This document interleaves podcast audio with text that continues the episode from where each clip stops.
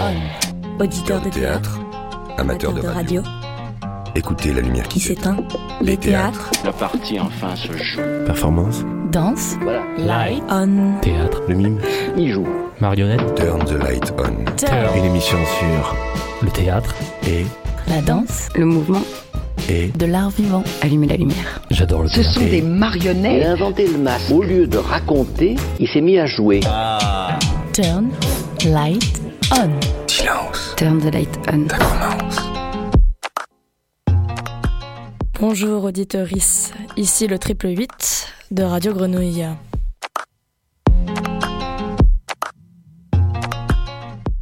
Nous avons rencontré Dominique Pitoisé, metteur en scène, et Nadia Fabrizio, comédienne, qui incarne un seul en scène au théâtre des Bernardines pour la pièce Love suprême.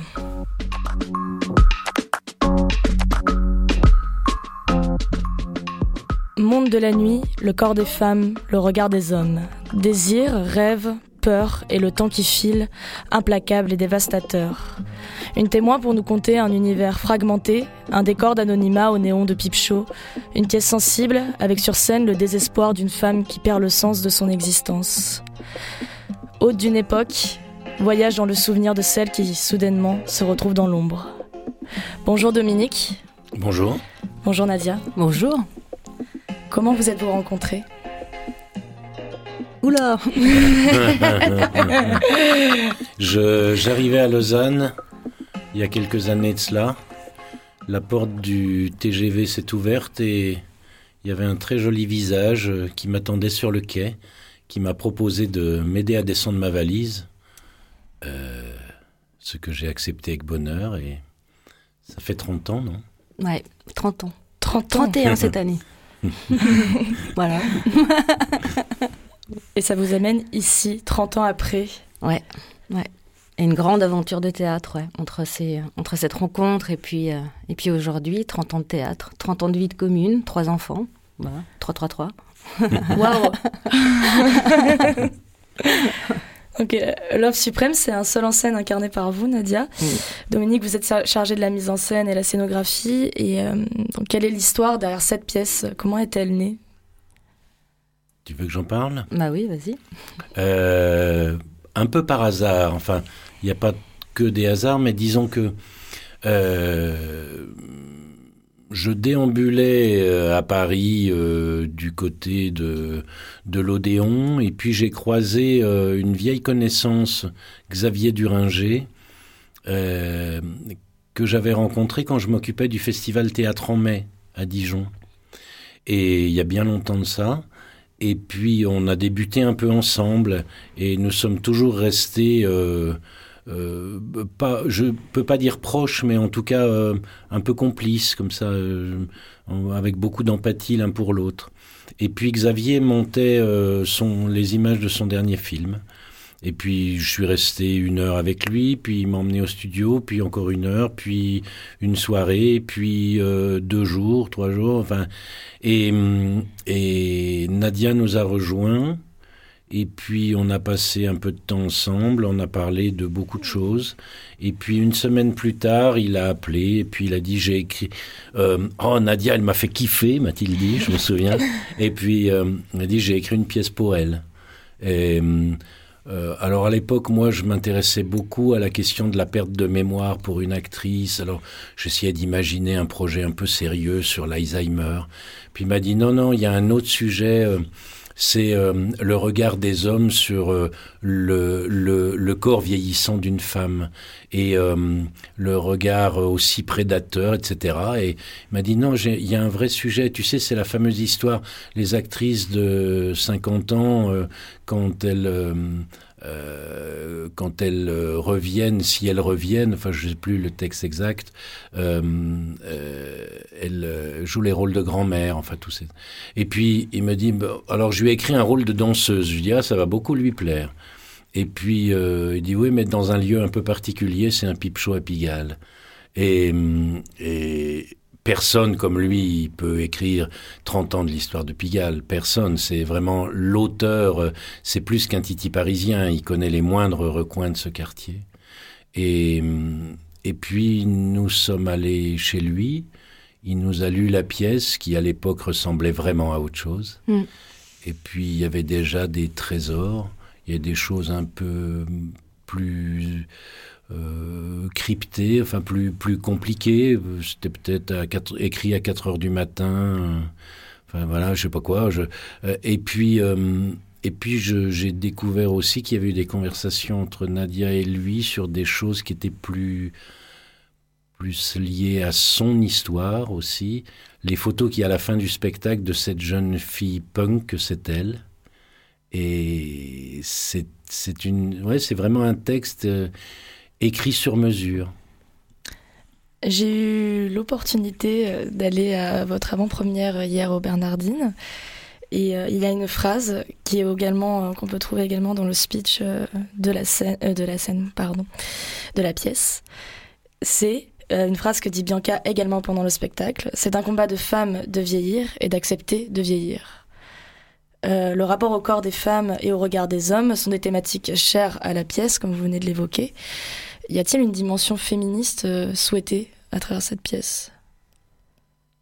Euh, Il faudrait Nad- peut-être poser la question à Nadia.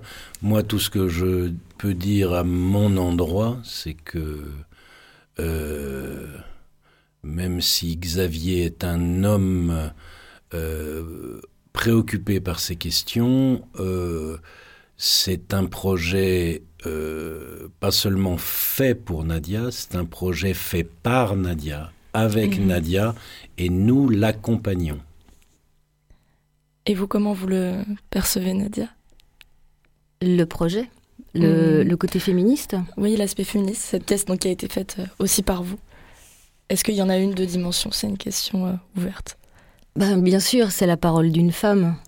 Mais euh, je ne sais pas si Bianca euh, est féministe dans, dans, dans l'idée d'un combat qu'elle aurait à, défendre. Je crois qu'elle le défend, mais elle défend sa, sa, propre histoire, sa propre vie. Elle le fait. euh, euh, elle ne le fait pas. euh, euh, comment je peux dire euh, euh, Cérébralement.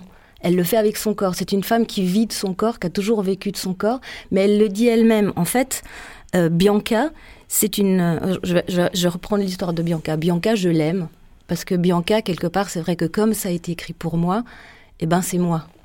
Et en même temps, c'est pas moi parce que je ne suis pas stripteaseuse et j'ai pas vécu à Pigalle, mais euh, c'est moi qui le joue et ça a été écrit pour moi. Et à partir de là, on avait plusieurs options pour ce texte. Parce qu'effectivement, il y a euh, ce côté euh, combattant, il y a ce côté trash, il y a ce côté pigalle, il y a ce côté glauque. Comme elle le dit, je vis des trucs glauques. Mais en même temps, Bianca, c'est quelqu'un qui survit.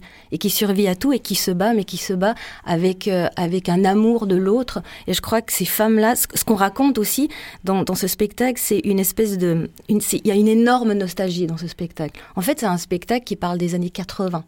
Et quand on parle de cette femme de 50 ans, elle parle, elle parle de toute sa vie et elle parle de cette période des années 80 qui a été une, une, une période de grande, euh, de grande libération et en même temps de grand enfermement. Parce qu'elle dit, j'ai commencé en 86 en pleine année sida. Et à l'époque, on n'osait pas se toucher, on n'osait pas boire dans un même verre, on savait pas comment ça se transmettait, le sang, le sperme, on pensait même la salive. Donc plus personne n'osait se toucher. Donc elle dit, bah, c'était pour les pipe shows, c'était génial, parce que les gens venaient, les mecs qui venaient, ils pouvaient se masturber tranquille, ils touchaient pas une femme, ok, ils étaient contents, ils voyaient une jolie fille, c'était un petit moment, ils trompaient pas leur femme, cool, quoi, presque une vision du paradis, comme elle dit. Et puis, euh, et puis donc, elle raconte aussi comment, pour elle, ça a été une révélation.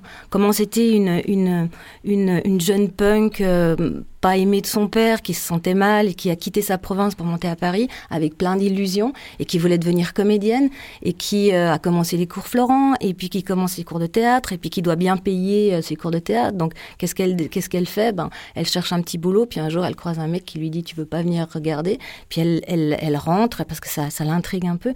Et puis elle va derrière. Puis elle rencontre des filles que je pense que même elle, elle, elle ne pensait pas que ces femmes-là étaient comme ça. Et elle, elle, elle rentre là-dedans. Elle voit des femmes magnifiques, des filles qui rigolent entre elles, toute une vie, toute une famille. Et elle parle de cette famille. Ce spectacle, c'est les femmes entre elles aussi. Elle raconte cet amour des femmes ensemble, ce combat ensemble, comment elles ont, elles se sont aidées, portées les unes avec les autres, et comment elle, toute seule, elle s'est battue avec son fils, qu'elle a eue, qui a été élevée aussi par toute cette communauté de femmes, puisque les hommes se sont barrés, parce que les hommes se barrent tout le temps. D'un moment, bon, je peux pas le dire parce que moi, ça fait 30 ans que je suis avec mon homme, mais, euh, mais oui, les hommes se barrent euh, et laissent les femmes de 50 ans euh, toutes seules, quoi. J'aimerais... Ouais, pardon. J'aimerais revenir sur ce que vous dites sur cette, cet univers peuplé de femmes et de femmes qui viennent de partout dans le monde et qui vivent aussi dans l'ombre derrière mm. les pipes chauds, mais sous les lumières dans ces salles, dans ces salles-là de nuit. Il y a quelque chose qui m'a posé question durant la pièce. C'est Bianca parle de blanche et elle parle aussi de femmes black. Elle dit négresse blanche pour parler d'une femme donc qui est noire albinos. Pourquoi le, choix de ce lexique-là? Pourquoi black et négresse? Ça m'a posé question, ce qu'il y a une, une dimension où justement l'amour de ces femmes-là. Et donc, pourquoi ce choix de lexique? Alors là, il faudrait peut-être poser la question à, Xavier, parce que c'est lui qui a écrit le texte. elle dit surtout que elle dit black blanche. Parce que. Parce que autrement on comprendrait pas. Non, elle dit négresse blanche, parce que si elle dit black blanche, on comprendrait pas. Ça. Parce qu'elle est, albinos.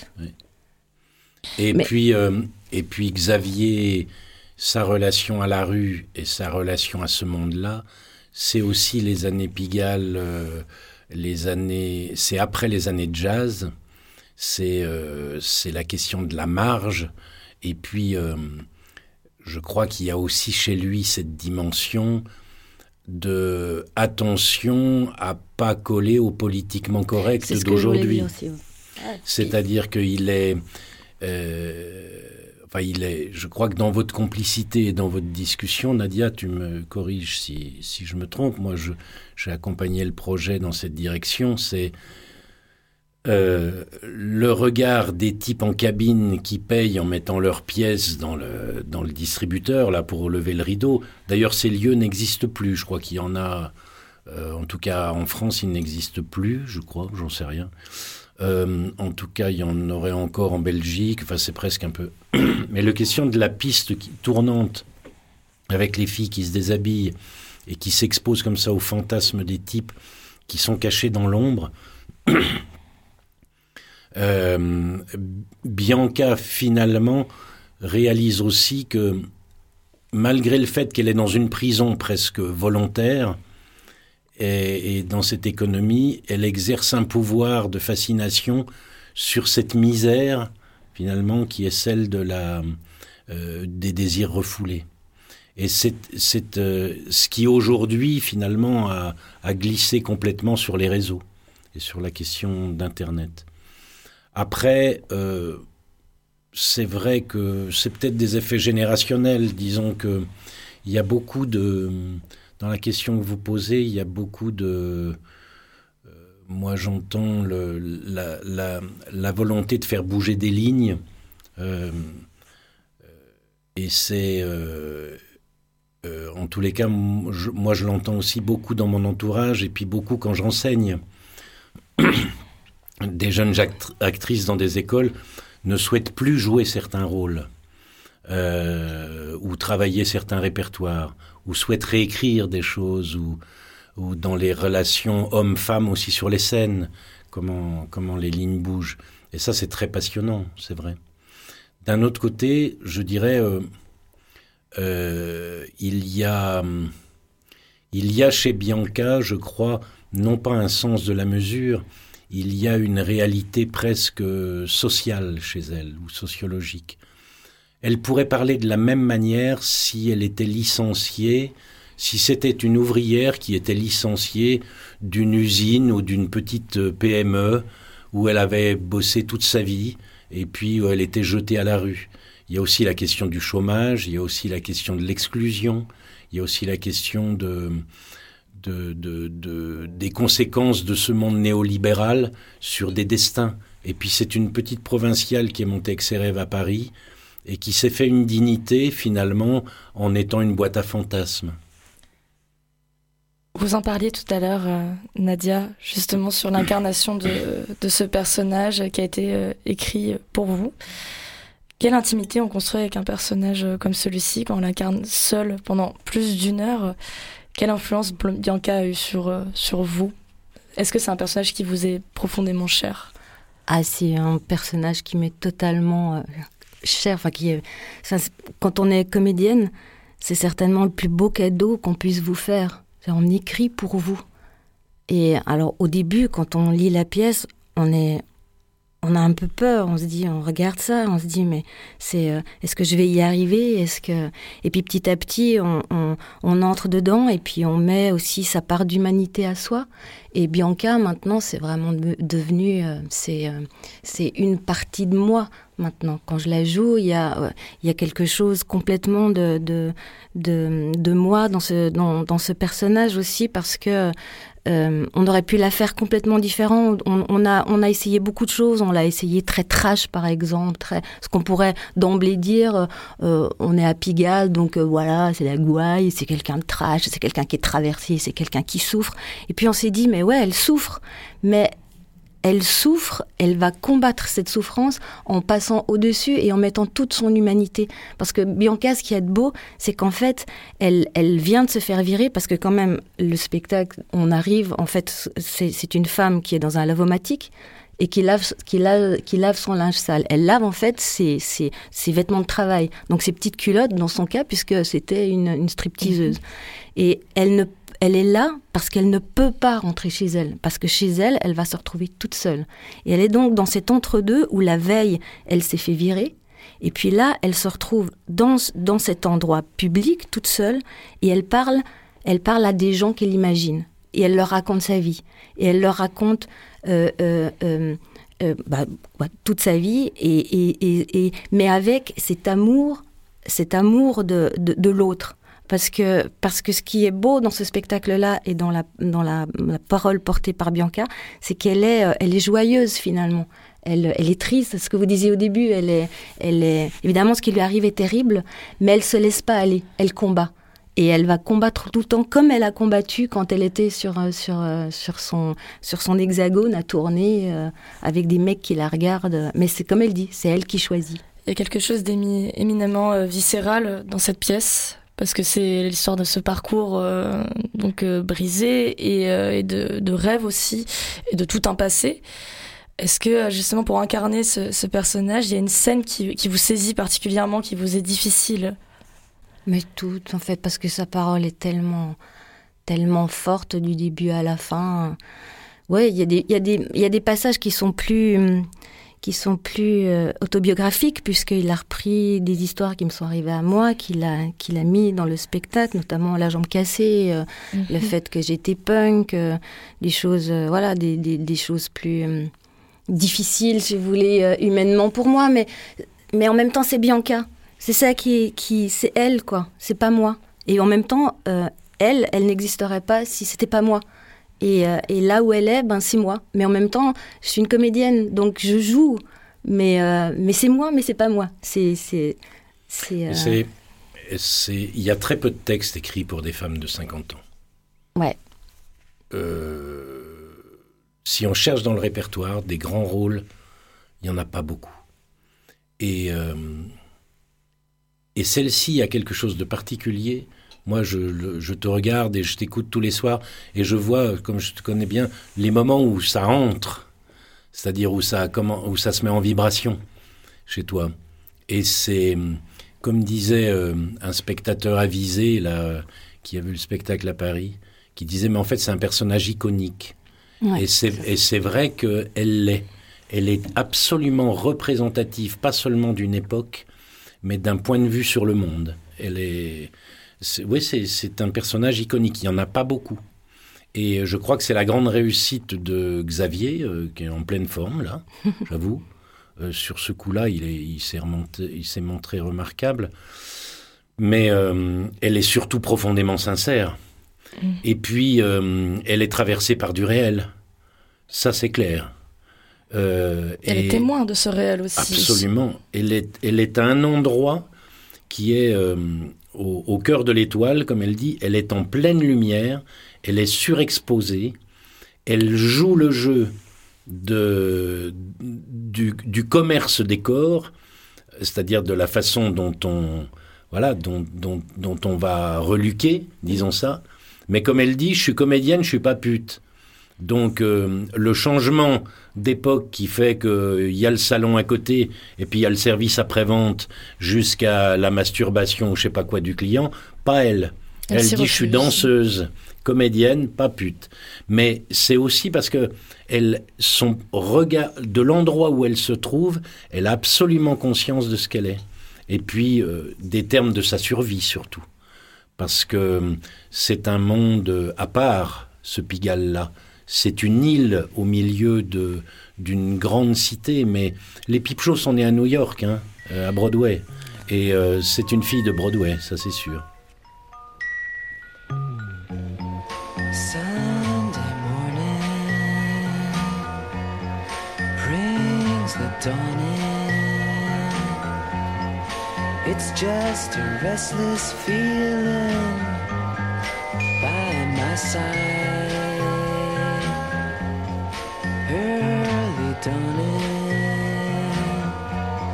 Sunday morning.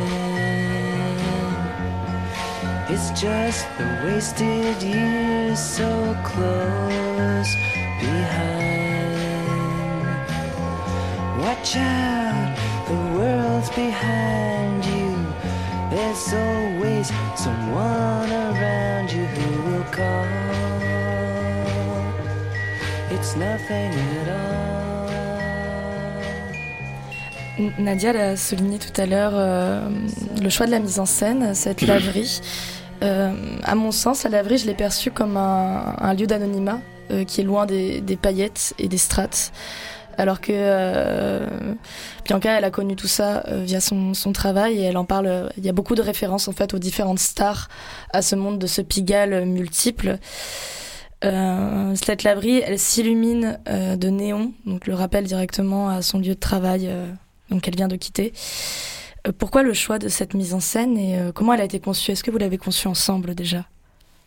Bah, c'est né beaucoup de nos discussions, ça c'est sûr. Est-ce qu'il fallait le faire euh, euh, parce que euh, Xavier avait mis dans un pipe show ou quelque part, euh, comment il avait formulé ça, Oui, n'importe oui, où oui, ailleurs. N'importe où ailleurs. Et nous, on sait, bah, c'est c'est toujours la première question qu'on se pose euh, quand on commence un texte, quand on lit, c'est euh, d'où ça part, euh, qui parle et quel est le lieu. euh, et donc, on a beaucoup cherché euh, le lieu. Après, c'est Dominique, puisque c'est lui qui a fait la, la, la scénographie, mais ça a été pensé comme une, euh, un peu comme une installation, en fait.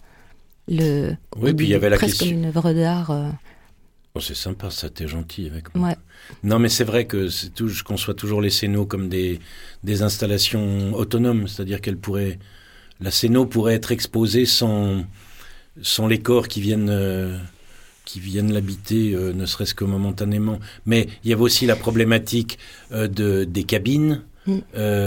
des rideaux, de, de- du distributeur, etc. Et donc le lavomatique avait ces deux fonctions, c'est-à-dire que plutôt que de plutôt que de mettre une pièce pour euh, laver son linge sale, là, à un moment donné, elle met une pièce qui fait descendre des rideaux et qui déclenche des vidéos dans les cabines, les hublots qui sont comme ceux d'un sous-marin, en gros. Et, et, et ça raconte le monde, je dirais presque son monde mental et, et des références. Il y a beaucoup de musique aussi dans le spectacle. Oui. J'allais poser quelques beaucoup, questions à ce beaucoup de sujet. musique et, et de l'image. Et juste pour finir, moi, la chose qui m'a qui m'a surprise, que la première fois que j'ai eu le, décor vraiment, parce qu'on on l'avait conçu, tout ça, mais on a répété, il y avait juste un banc, et ben j'étais vraiment dos au mur. Et c'est très, c'est très curieux comme sensation, parce que du coup, il n'y a plus l'espace autour, il n'y a pas d'air derrière. Et vraiment être dos au mur, j'ai mis un moment pour m'habituer à ce mur plat comme ça. C'est vraiment une femme qui est dos au mur, elle est vraiment le- exposée comme ça. En termes de sens, c'est extrêmement parlant. Ouais. Comme vous Mm. disiez aussi, ce, ce geste en fait de la pièce que l'on rentre pour laver son linge sale, alors qu'avant c'était dans le pipe chaud. Mm. Euh, comment vous avez choisi d'habiter cet espace? Enfin, de le, quel gestuel vous avez choisi pour euh, incarner Bianca? Ben, en fait, la gestuelle, elle, parle du, elle part du texte. C'est-à-dire à partir du moment où, où, où, où, euh, on ne peut pas... En, en l'occurrence là, il fallait déjà comprendre ce, que, ce, que, ce qui était dit, dans, dans, dans, à qui c'était adressé. Et à partir de là, le corps suit, en fait. Il y a un beau passage euh, enfin, que j'ai trouvé touchant où euh, vous vous mettez à danser Ouais. sur euh, une musique de rap. Ouais, c'est Tupac. Tupac. Donc euh, c'est témoin d'une époque aussi, Ouais. euh, c'est iconographique. Euh, Il y a plusieurs musiques iconographiques. Il y a Rolling Stones, The Velvet Underground, The Les Clash. Les Clash, The Clash. Bugs, Et, euh, Siouxsie à la fin. Ouais, c'est c'est vraiment ça. On a la, la sensation de voyager dans le temps en fait pendant cette euh, cette pièce. Euh, Il y a une phrase importante euh, que j'ai notée. Euh, qui est dite euh, par Bianca, mais qui euh, cite Tony, son regretté manager. Son regretté manager lui dit La mémoire, c'est comme une grande bande-son. À chaque musique, tu associes des souvenirs. C'est bien ça? Ouais. Est-ce que justement, vous, euh, vous avez choisi ces musiques euh, parce qu'elles vous sont chères aussi? Ah, complètement. Toi, oui. Moi, complètement, complètement. C'est toute, c'est toute, euh, c'est toute ma jeunesse. Et alors, ce qui est magnifique, c'est que quand les spectateurs viennent, ils disent, mais c'est toute ma jeunesse. C'est euh, et ça. En fait, ce texte, il, il- il- alors bien sûr, ça parle d'une femme. Bien sûr, ça touche, ça touche énormément de monde à plein de niveaux différents. Et, euh, et mais il y a beaucoup de gens qui ont cette nostalgie. euh, tout- tous les gens de la cinquantaine ont cette nostalgie de cette Et époque-là. puis, c'est et de cette l'histoire des intermittents du spectacle. Et puis, c'est l'histoire des intermittents du Eh spectacle. oui, avant les acteurs bankable. Parce qu'elle a voulu l'être bankable. Ouais. Elle va beaucoup au cinéma, comme elle dit. Elle a une grande culture, a- ouais. Après Mhm. avoir euh, euh, gagné sa vie en se mettant nue euh, devant des mecs qu'elle ne voit pas, elle va toute seule au cinéma pour regarder des stars.